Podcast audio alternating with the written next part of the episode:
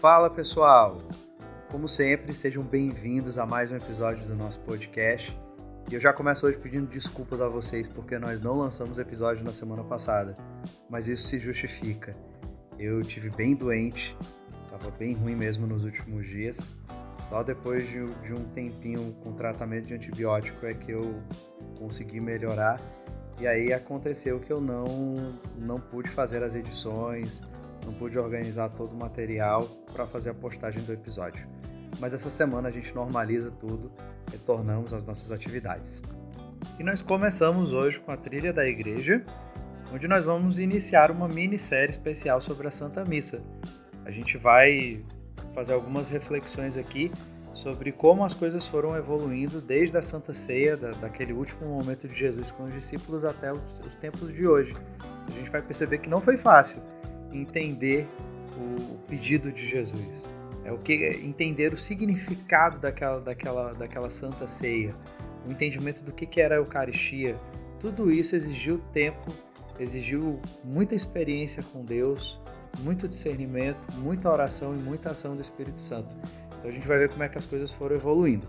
Além disso, nós continuamos com a nossa trilha da cura, fazendo reflexões para que a gente leve para a nossa oração pessoal e abra espaço para que o Espírito Santo nos ajude a fazer essa caminhada de cura interior.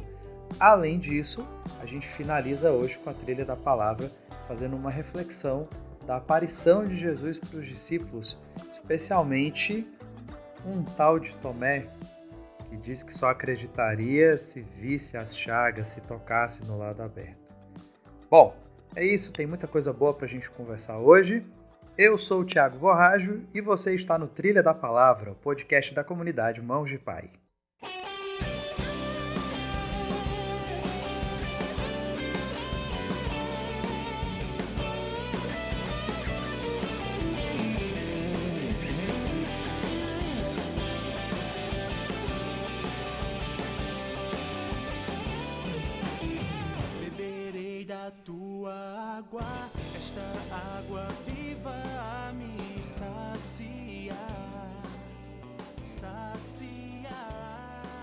Vamos dar início ao episódio de hoje com a trilha da igreja.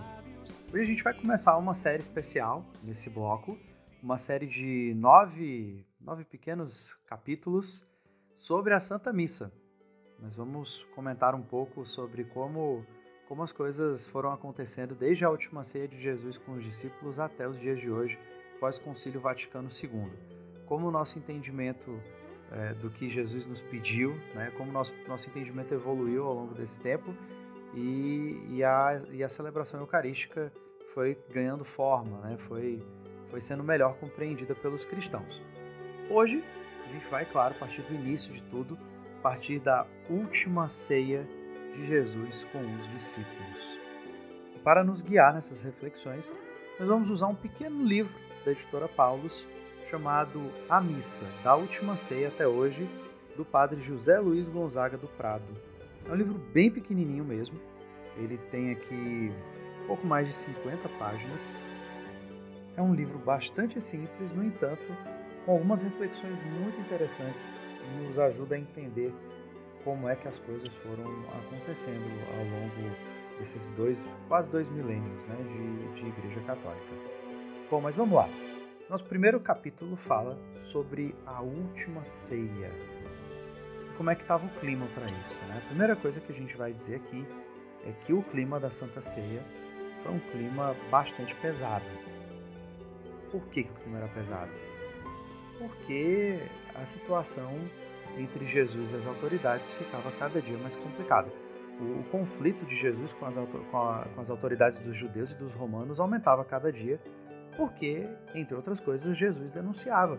Denunciava a hipocrisia, denunciava como, como as autoridades judaicas, por exemplo, acobertavam a exploração do povo. Inclusive, a gente pode ver isso no Evangelho de Marcos. Marcos 12, versículo 40, diz assim: Eles devoram as casas das viúvas e dos órfãos, fingindo fazer longas orações.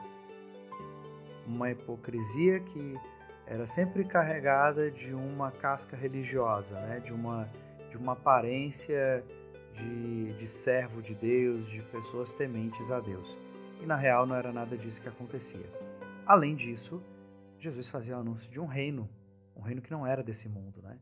Jesus fazia o anúncio do reino de Deus. E tudo isso ameaçava, preocupava as autoridades, tanto judaicas quanto romanas. E por isso, eles aguardavam um momento que fosse mais oportuno, fosse mais propício para prender e matar Jesus. Tanto é que, que Jesus não ficava em Jerusalém durante a noite, ele ficava só durante o dia. Ele fazia sua pregação, passava o dia com as pessoas, com os discípulos, e aí, quando era de noite, ele saía da cidade. E esse comportamento de Jesus, esse, esse hábito de Jesus, não, não é difícil de se entender. Porque é o seguinte, pessoal: é, as pessoas estavam ficando muito apaixonadas, envolvidas pela pregação de Jesus e pelos sinais que o acompanhavam. Então, é, era muito difícil prender Jesus durante o dia, porque uma multidão acompanhava, o buscava para ouvir sua pregação, para buscar alguma cura, alguma situação específica. Então, prender Jesus durante o dia era uma situação praticamente impossível. Você teria ali um, uma, você teria ali um, um tumulto, você teria alguma confusão que dificultaria as coisas. Ah, e considerando isso também que as pessoas estavam muito muito apaixonadas, né, muito envolvidas com a, com a pregação de Jesus, com o anúncio que Jesus fazia. Sendo que de noite era um pouco mais fácil, porque aí as pessoas iam para suas casas, eles podiam inventar algum motivo, né, identificar algum motivo, prender, prendiam Jesus sem essa, essa comoção popular em volta, e aí quando fosse no dia seguinte, não era tão complicado assim chegar para as pessoas e, e aí fazer uma denúncia, dizer que Jesus cometeu um determinado crime ou coisa do tipo. Né? Então, ah, o momento mais oportuno para se prender Jesus era à noite, por isso que ele saía da cidade de Jerusalém. No entanto, Jesus desejava ardentemente celebrar a Páscoa com os discípulos em Jerusalém. Por isso, ele vai entrar na cidade à noite, mesmo sabendo tudo que poderia acontecer e que ele já esperava que ocorresse com ele. Mas nesse momento já se entregando como o cordeiro da nova Páscoa. No entanto, ainda que ele soubesse tudo que, que aconteceria, tudo que ele, que ele iria passar, que ele iria viver, e tendo a certeza de que isso era necessário para que a humanidade fosse libertada da verdadeira escravidão, da escravidão da morte, é, Jesus não queria ser preso antes de celebrar a Páscoa com os discípulos. Ele queria esse último momento, porque ele queria mostrar para eles o significado da sua morte, coisa que eles vão demorar um pouco para entender. Eles vão começar a entender o significado da morte de Jesus depois daquela passagem em que os discípulos caminham rumo a Emaús, dois discípulos, né, é, um deles chamado Cleofas, e encontram Jesus no meio do caminho. A partir daí eles vão perceber que as escrituras todas apontavam para isso, é, que esse sacrifício de Jesus não foi um, uma tragédia, mas, mas fazia parte do plano de salvação de Deus, do projeto de salvação de Deus. Só que o que, que acontece? Jesus sabia que entre os discípulos havia um traidor. E aí a gente vai ver aqui no Evangelho de Marcos que os discípulos não sabiam onde seria essa ceia. E aí, se você tiver uma Bíblia para acompanhar, a gente vai aqui para o Evangelho de São Marcos, Marcos 14, é, a partir do versículo 12. Dá só uma olhada o que a passagem nos diz. Ó. São os preparativos para a ceia pascal. No primeiro dia dos ázimos, quando se imolava a Páscoa, os seus discípulos lhe disseram: Onde queres que façamos os preparativos para comeres a Páscoa? Enviou então dois dos seus discípulos e disse-lhes: Olha o que Jesus vai, vai dizer para eles. Ó. Detalhe, ele não manda todos, ele manda só dois. Era uma. A gente vai ver aqui na fala de Jesus que, que era uma situação um tanto secreta. O local do encontro, porque ele sabia que havia um traidor no meio deles. E de a cidade.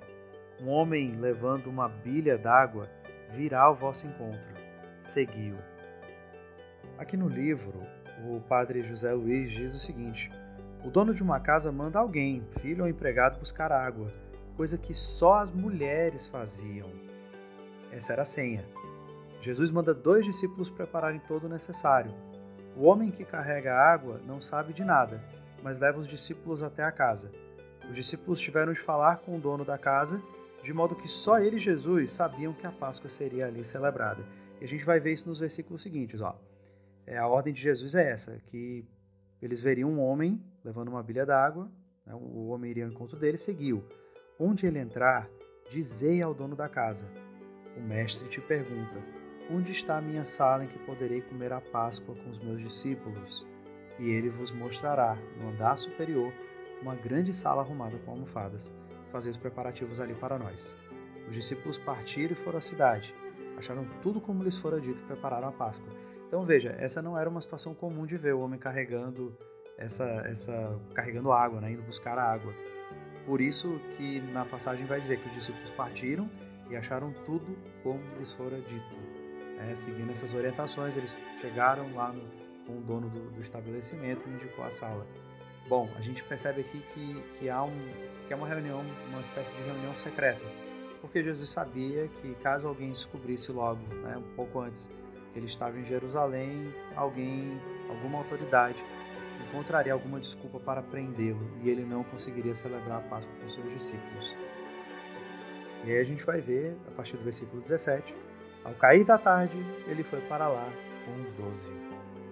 Então os dois foram na frente para preparar o lugar, para ver onde era, e aí logo em seguida Jesus parte com os outros.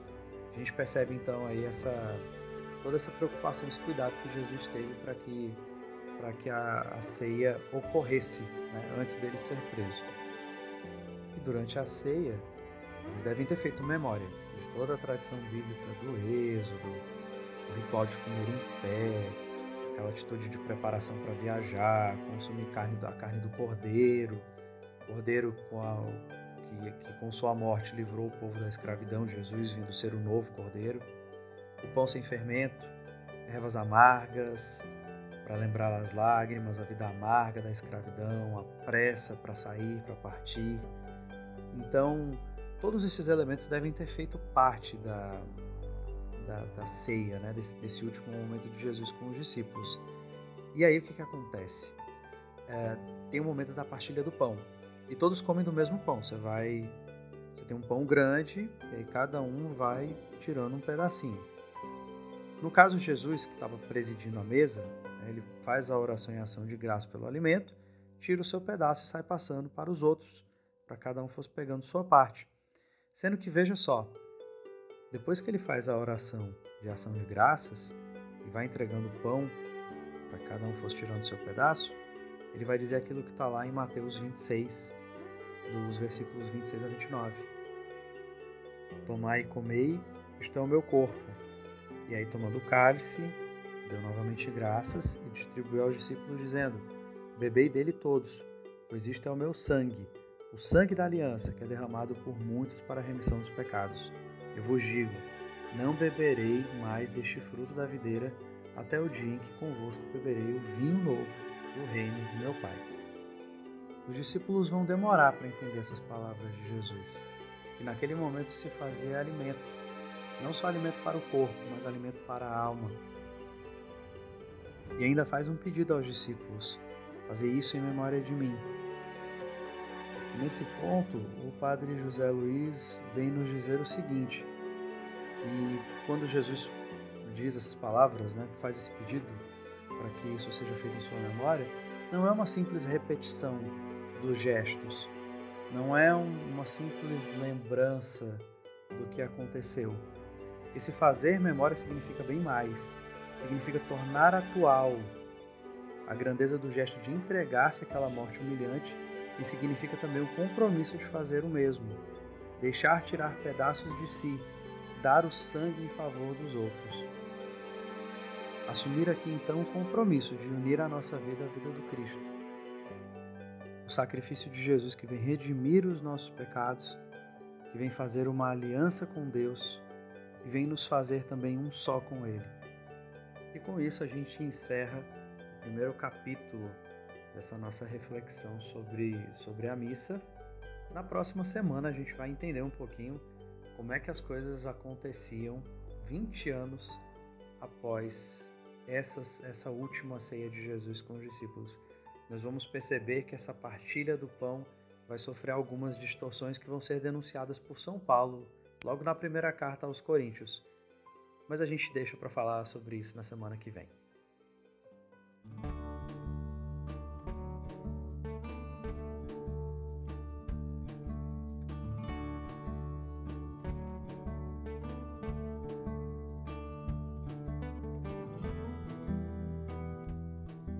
E hoje, na nossa trilha da cura, nós vamos começar falando um pouquinho sobre arrependimento.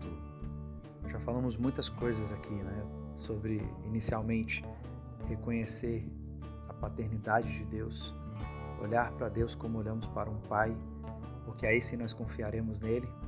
Um coração sincero, para que nós não cheguemos diante de Deus cheios de máscaras, cheios de mentiras e além dessas e outras coisas que nós já conversamos aqui nessa, nesse nosso momento de reflexão de cura interior, nós também precisamos do arrependimento. Padre Rufus vem nos dizer o seguinte, que o arrependimento significa para a minha vida um momento de graça. É quando eu compreendo que eu estava num caminho errado. E aí eu tomo a decisão de voltar e ir para a direção certa. Mas eu não posso ficar só na decisão tenho que fazer alguma coisa, eu tenho que dar o primeiro passo. Então, arrependimento também significa ter de fazer algo. E aí ele vem com uma pergunta: como é que a gente se arrepende? O melhor modo de se arrepender é ir a Jesus. Ele nos dirá que temos de fazer isso por meio da história do filho pródigo ou do Pai misericordioso, lá em Lucas 15, ele também vem nos dizer, vem nos lembrar aqui um conceito aqui do, do, do grego, né, que está relacionado com arrependimento, que é a palavra metanoia. Metanoia quer dizer mudança de mentalidade. Quando você decide mudar seu estilo de vida, não se deixar conduzir só pelas emoções, mas por uma decisão de mudar seus valores e as orientações básicas da sua vida. É isso que o filho pródigo faz. E essa passagem que está lá em Lucas 15, essa história né, do filho pródigo, é uma, é uma passagem que fala muito para nós, a comunidade Mãos de Pai. É o que nós chamamos de nosso mistério cristológico. É uma, é uma passagem, uma parábola de Jesus que está diretamente relacionado com o nosso chamado aqui da, da comunidade católica Mãos de Pai. Nela nós temos a figura de um filho que chega para o pai, pede a parte da herança que lhe caberia e parte para sai da casa do pai, parte para viver uma vida desenfreada, gastando com o que bem entendia na hora, com bebida, com festas, com amigos, com mulheres, enfim. Chega um momento em que há uma grande fome e este jovem encontra-se numa desolação profunda, porque ele já não tem mais recursos, não tem mais dinheiro, os amigos, todos aqueles que o rodeavam não estão mais com ele, e ele termina trabalhando num local onde ele alimentava os porcos, que eram dos seres mais desprezíveis na cultura judaica. E diante da fome, diante da, daquela situação tão precária em que ele se encontrava, ele chegou a desejar comer a lavagem dos porcos. Foi aí que veio o grande momento em que ele lembra: nossa, mas lá na casa do meu pai até os servos são bem tratados, tem mais dignidade, eu vou voltar para a casa do meu pai. E aí ele volta, cheio de arrependimento, imaginando que, na melhor das possibilidades, vai ser recebido como um servo e o que ele recebe do pai é um abraço e a sua restituição como filho. Bom, essa é uma passagem muito conhecida, estou fazendo só um resumo rápido, mas é uma passagem que nos leva muito a falar sobre cura interior. Esse caminho de arrepender-se, porque veja, na parábola do Pai Misericordioso, nessa passagem que a gente está comentando rapidamente aqui, o filho reconhece a paternidade. O filho reconhece a figura do pai. E aí, depois que ele reconhece, ele passa por uma série de desvios no seu caminho, mas num determinado momento a consciência volta, a razão volta, e ele lembra: nossa, lá no meu pai era muito melhor. E aí ele se arrepende. Ele se arrepende, que aqui também está cheia dessa, dessa metanoia que a gente falou agora há pouco, que é essa mudança de mentalidade, mudar o estilo de vida, e aí ele refaz o caminho, retorna para a casa do Pai. Esse é um convite que nós temos hoje também. De arrepender, nos, nos arrepender dos nossos pecados, das nossas faltas, assim como esse jovem que tinha se desviado do caminho. E em tantas coisas a gente vai se desviando da vontade de Deus.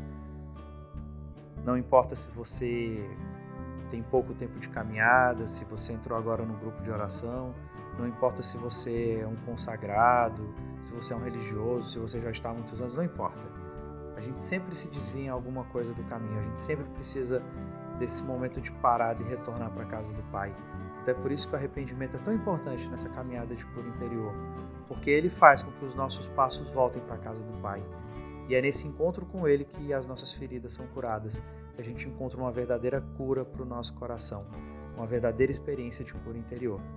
O Padre Rufus vem dizer aqui que há alguns tipos de, de pecadores. Eu quero só citar aqui e aí a gente reflete um pouquinho se nós nos enquadramos em algum desses casos. O primeiro que ele cita aqui é o pecador que não acredita em pecado, que acha que não tem pecado. Jesus não pode tocar nesta pessoa. Ninguém pode fazer nada com alguém com o coração fechado. Para esse tipo de pessoa, Jesus não, não chega sequer a ser um salvador, né? Talvez na visão dela, seja um, um revolucionário, alguém que tenha trazido uma ideia diferente, né? mas muito distante da figura que nós trazemos aqui, não só nesse podcast, mas na experiência da igreja como um todo. Padre Rufus vai seguir aqui falando de um outro tipo de pecador, que reconhece que tem pecados, mas não quer mudar. Tem consciência que erraram em algum momento, mas não querem mudar nem se arrepender. Ainda tem gente que peca, reconhece, quer mudar, mas deixa para depois. E Padre Rufus vai dizer: o Senhor vai encontrar dificuldade de tocar nestas pessoas. Às vezes a gente fica adiando muitas coisas, né? Eu vou me converter depois, eu vou mexer nesse ponto da minha vida depois, eu vou deixar para escutar de Deus depois. Só que a gente não sabe quanto tempo a gente tem, né? A gente não sabe se esse depois vai realmente acontecer ou se vai cair no esquecimento e a gente vai tocar a nossa vida do jeito que bem entende, né? Depois a gente está lá na lavagem dos porcos, doido para voltar para casa do Pai. Ainda tem um outro tipo que ele cita aqui, um pecador autossuficiente, o fariseu. Ele sabe que tem pecado, sabe que pecou, mas se compara com os outros que são piores do que ele e não se acha tão ruim. Deus dificilmente poderá tocar no fariseu autossuficiente. Comparar-se com os outros é sempre uma coisa muito delicada. Aí você lembra dessa mesma passagem do Pai Misericordioso do filho mais velho. O filho mais velho se comparava com o mais novo e como o pai agia com os dois. Isso terminou gerando nele um ressentimento, uma mágoa profunda.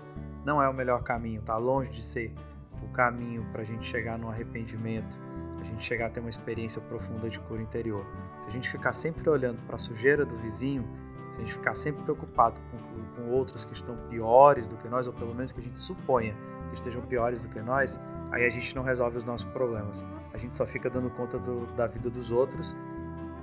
E ao invés da gente fazer uma trilha de cura interior, a gente termina fazendo uma trilha de fuxique fofoca. A gente não permite que Deus transforme a nossa vida e a gente ainda pode virar uma pedra de tropeço para a vida do outro.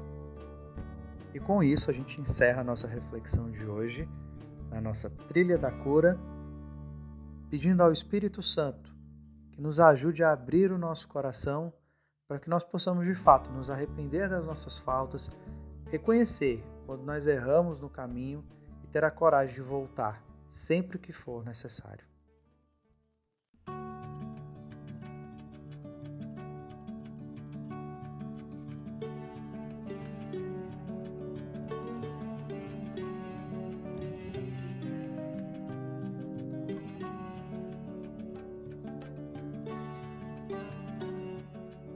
Trilha da Palavra de hoje, a gente tem a participação da Thaisa Duarte, consagrada da comunidade Mãos de Pai, que vai nos ajudar aqui com uma reflexão sobre a aparição de Jesus aos discípulos e como Tomé reagiu ao ver o Mestre vivo, ressuscitado, pôde tocar nas suas chagas, pôde tocar no seu lado aberto. Olá pessoal, né? Como o Thiago já falou, eu sou a Thaisa, consagrada da comunidade Mãos de Pai. e hoje eu vou fazer uma reflexão sobre a passagem da liturgia diária, da liturgia de domingo, né? quando Jesus ele aparece aos discípulos ele aparece especificamente também a Tomé. E aí, assim, diante dessa passagem, né, nós vamos conversar um pouquinho hoje. Tá? Eu queria pedir, quem estiver aí com a Bíblia perto, pode estar abrindo a Bíblia na passagem, na passagem de João 20, do 19 ao 30. Né? E nessa passagem nós vamos destacar três pontos.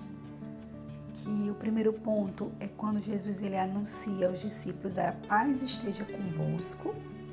O segundo ponto que a gente vai conversar um pouquinho é sobre a vinda do Espírito Santo. E o terceiro ponto vai ser sobre a experiência de Tomé com Jesus naquele momento.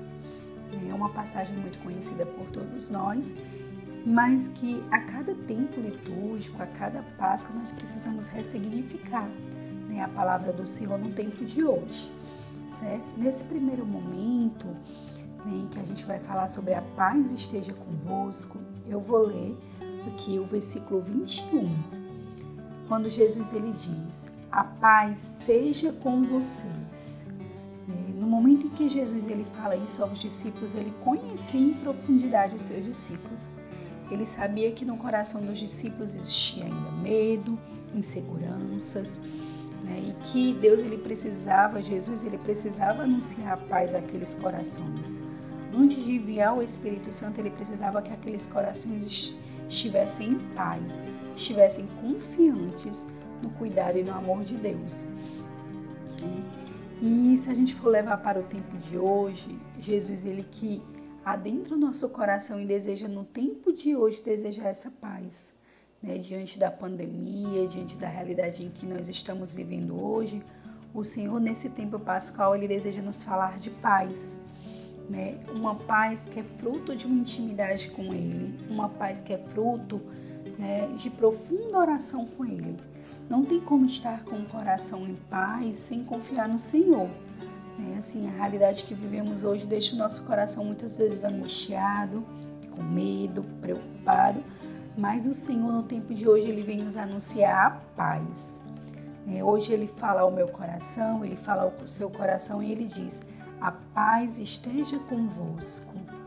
É, e naquele momento em que o Senhor ele anunciou a paz aos discípulos, os discípulos acolheram a paz do Senhor. Né? Precisa também ser para nós um tempo de acolher essa paz no dia a dia, né? de buscar essa paz que é somente em Cristo, né? somente no Cristo ressuscitado. A segunda parte que eu vou falar um pouquinho é sobre quando Jesus ele envia o seu Espírito Santo. Né? O versículo 22 diz: E com isso soprou sobre eles e disse: Recebam o Espírito Santo. E o Senhor ele faz um direcionamento, né? ele faz uma convocação naquele momento aos seus discípulos, quando ele diz: Recebam o Espírito Santo. E nesse tempo de hoje, o Senhor ele olha para nós e diz: Recebam o Espírito Santo um Espírito Santo né, que vem com todos os dons necessários nesse tempo. O Senhor ele sopra o Espírito Santo sobre os seus discípulos para que eles possam anunciar o Cristo ressuscitado, né, que eles possam anunciar a salvação, eles possam anunciar o amor. Jesus ele sabia que aquele povo necessitava escutar da sua ressurreição, né, que aquele povo precisava ver os seus milagres ainda. E aí ele sopra o Espírito Santo. Hoje também ainda levando diante da realidade que vivemos, né, o Senhor ele vem falar do Espírito Santo dele, um Espírito Santo que é consolador, que é intercessor, que é inflamador, um Espírito Santo que vem renovar no nosso, nos nossos corações todos os dons e vem renovar também no nosso coração a confiança. O Senhor que sobra sobre nós nesse tempo, o Espírito Santo, para que nós possamos, assim como os discípulos, anunciar o Cristo ressuscitado. Né? Você que já teve várias experiências com o Espírito Santo, nós que já vimos vários milagres do Senhor, nós que é, já proclamamos muitas vezes a presença do Senhor através da ação do Espírito Santo, hoje somos chamados como igreja a anunciar esse Espírito Santo, né? a levar ao, a, a ter uma intimidade com o Espírito Santo para que a gente possa anunciar o Cristo ressuscitado, né? anunciar a esperança, como o nosso Papa falou é, na, na missa do sábado de Aleluia. Né? Hoje nós somos chamados a anunciar a esperança, anunciar o Cristo ressuscitado. Os corações das pessoas estão necessitados de escutar desse Cristo ressuscitado. Né? E como igreja nós somos convidados a ter essa experiência primeiro com o Senhor, né? a acolher essa paz, para depois receber o Espírito Santo e anunciar o Cristo ressuscitado na vida do irmão. Nesse terceiro momento a gente vai conversar um pouquinho sobre quando Jesus ele aparece a Tomé, né? dessa experiência de Jesus com Tomé. É, se a gente for ler né, um pouquinho antes, e aí eu vou ler aqui para a gente né, poder conversar um pouquinho, a partir do versículo 24. Tomé, chamado Dídimo, um dos doze, não estava com os discípulos quando Jesus apareceu. Os outros discípulos lhes disseram: Vimos o Senhor. Mas ele lhes disse: Se eu não vi as marcas dos pregos nas suas mãos, não colocar o meu dedo onde estavam os pregos e não puser a minha mão no seu lado, não crerei. Naquele momento, Tomé ele apresenta a sua miséria também e a sua dificuldade de crer, a sua falta de confiança naquele momento. E no versículo 26 continua: Uma semana mais tarde, os seus discípulos estavam outra vez ali e Tomé com eles. Apesar de estarem trancadas as portas, Jesus entrou, pôs-se no meio deles e disse: A paz esteja convosco. Mais uma vez o Senhor, ao entrar, ao se encontrar com os discípulos, ele diz: A paz esteja convosco. E hoje o Senhor ele vem nos dizer todos os dias, em todos os momentos, quando o nosso coração está angustiado, quando o nosso coração está preocupado, que nós possamos ter a experiência com essa palavra forte, a paz, a paz do Senhor esteja convosco. Continuando no versículo 27, e Jesus disse a Tomé: Coloque o seu dedo aqui Veja as minhas mãos, estenda a mão e coloque no meu lado. Pare de duvidar e creia. Disse-lhe Tomé: Senhor meu e Deus meu, meu Senhor e meu Deus. E a reflexão que eu quero fazer diante de Tomé é sobre a experiência que ele necessitava ter com Jesus ressuscitado. Tomé ele já tinha escutado falar do Mestre, né? mas talvez Tomé ele ainda estivesse ali na cruz, no Calvário. O coração dele ainda estivesse é, descrente.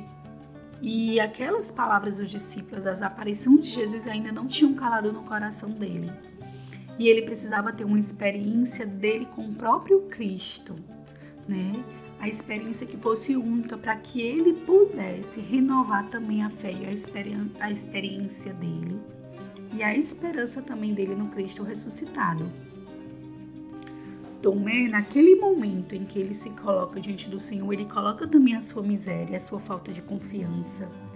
Ele coloca naquela passagem quando ele fala né, que só vai acreditar quando ele vê, quando ele tocar as chagas do Senhor, ele está colocando as incertezas, os medos, as angústias, a necessidade de tocar no Senhor. E hoje, diante dessa passagem, que nós possamos colocar também hoje os nossos medos, nossas incertezas, colocar nossa necessidade de ter uma experiência viva com Cristo ressuscitado porque Tomé ele necessitou ter essa experiência com Cristo ressuscitado. Ele necessitou tocar nas chagas de amor do Senhor. Né? Era uma experiência que o coração dele necessitava para renovar, renovar toda a esperança. E nesse tempo, muitas vezes nós estamos presos à morte, né? como eu coloquei, ao sofrimento, enquanto a igreja ela vem nos convidar a celebrar a Páscoa, a ressurreição de Cristo. Mas assim como Tomé, com esse coração incrédulo, é necessária essa experiência, essa experiência de se permitir tocar, se permitir colocar diante do Senhor hoje a sua dificuldade de crer, colocar diante do Senhor a sua falta de esperança, o seu coração entristecido, se colocar hoje diante do Senhor e pedir para tocar essas chagas, para acreditar nesse Cristo ressuscitado. E no momento em que Tomé, ele vê o Senhor, qual é a resposta dele? Meu Senhor e meu Deus.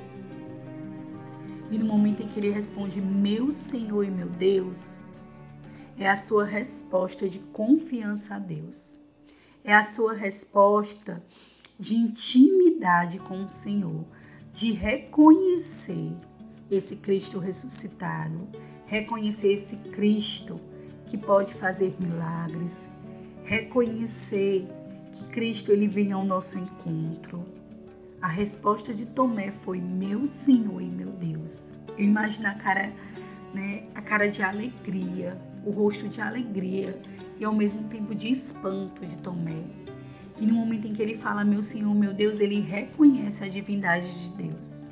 Ele reconhece a realeza de Jesus. E ele acolhe naquele momento a paz. Ele recebe o Espírito Santo. E a experiência com Cristo ressuscitado é viva no coração dele. E hoje, diante né, dessa conversa, dessa partilha, eu te convido a silenciar um pouco o teu coração colocar hoje diante do Senhor quais são as tuas incertezas, os teus medos, o que hoje para ti é difícil acreditar.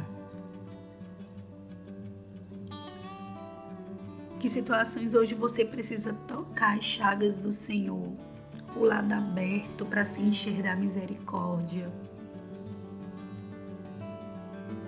Que situações hoje nós necessitamos antes de acolher esse Espírito Santo. Nós precisamos ter a experiência com esse Cristo que ressuscitou. Seja toca nas suas mãos, os seus pés, o seu coração, para que nessa experiência a nossa resposta seja assim como Tomé, meu Senhor e meu Deus uma resposta de confiança.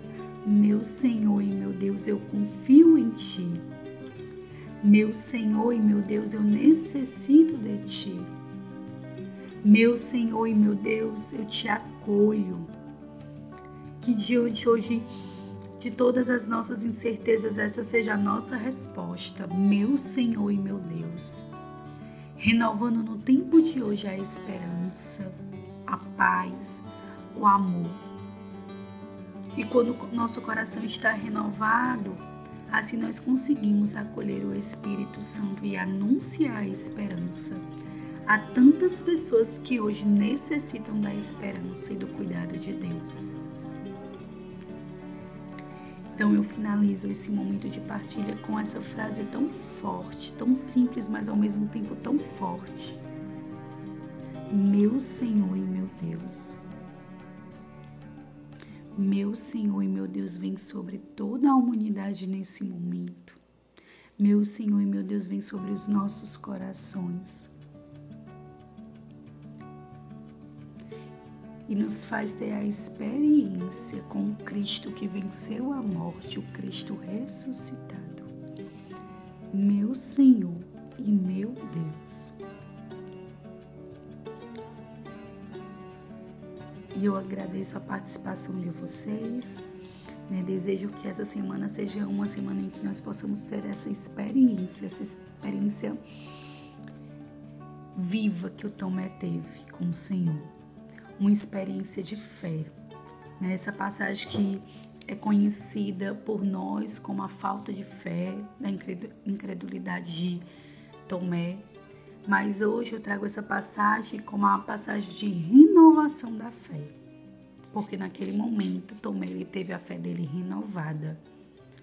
e que o Senhor nos dê a graça de renovar a nossa fé e receber a sua paz todos os dias. Nosso Senhor, nosso Deus e nosso tudo, ponde em nós vossas mãos de Pai.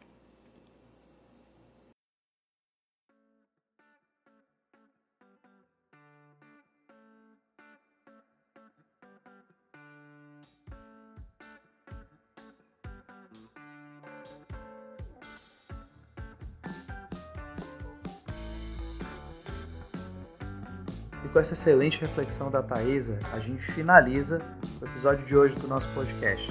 Mais uma vez, muito obrigado por ter nos acompanhado até aqui. E se você puder, acompanhe a gente em outros meios. O nosso site está sendo reformulado. Se você entrar hoje lá, mãosdepai.org, tudo junto, sem acento, tem muita coisa interessante já. Tem texto, tem inclusive o nosso podcast disponível, tem atividade para criança, tem um monte de coisa lá esperando por vocês. Além disso, ah, no nosso Instagram, arroba mãos de pai, tudo junto, sem acento também, nós estamos com lives diárias, com orações do texto da misericórdia, do texto mariano, ofício da Imaculada Conceição, tem momentos de reflexão com a palavra, momentos para as crianças no Clubinho Mãos de Pai, muita coisa boa acontecendo por lá e você pode também nos acompanhar nesses outros ambientes. É isso. Que Deus nos abençoe e nos dê coragem para encarar mais uma semana aí nesse isolamento social, ainda diante de tantas incertezas nessa pandemia. Nosso Senhor, nosso Deus e nosso tudo, ponde em nós vossas mãos de Pai. Tchau, pessoal. Até a próxima semana.